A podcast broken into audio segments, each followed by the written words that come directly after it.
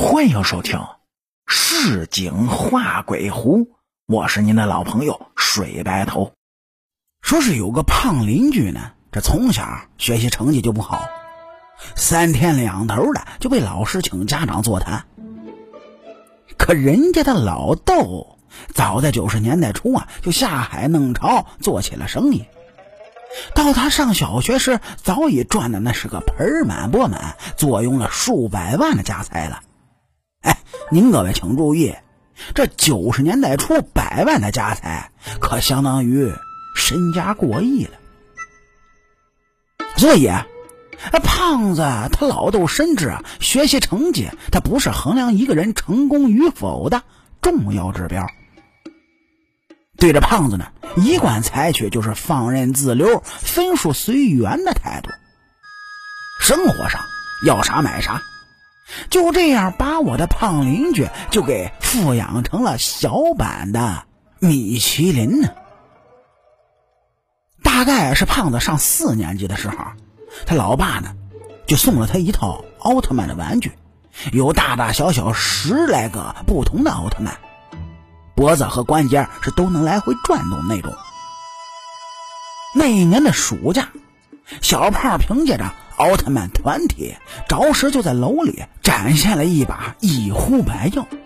哎，这同龄的男孩子们是山呼海啸的拥簇着他，就为能玩一会儿惟妙惟肖的奥特曼。后来呢，小胖的新鲜劲儿也过了，就把那些奥特曼摆放在书柜里。时间一长，他也给忘了。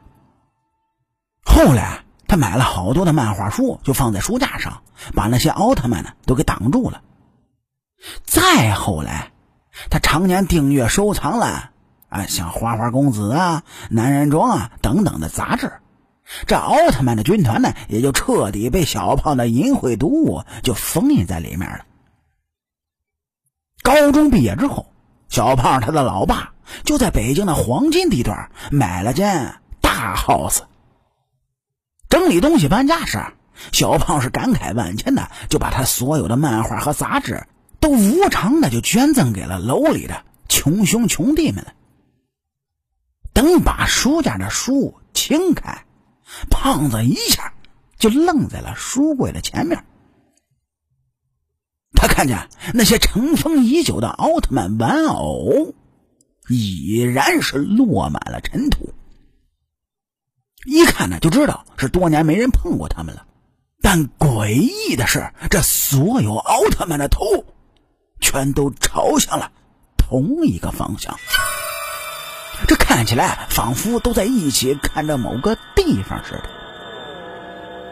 小胖是顺着奥特曼的脸望去，发现他们看着的地方正是小胖。每天睡觉的床。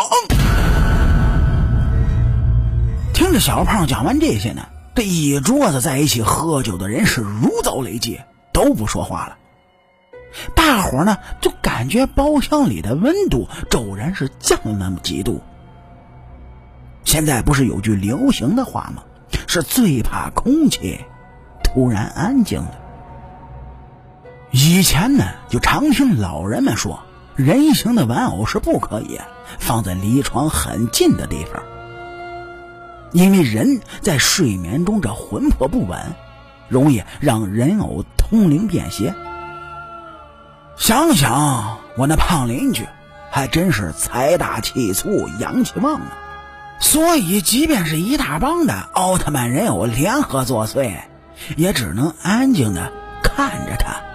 嘿嘿，这老话说得好，有钱能使磨推鬼，可真是不假呀。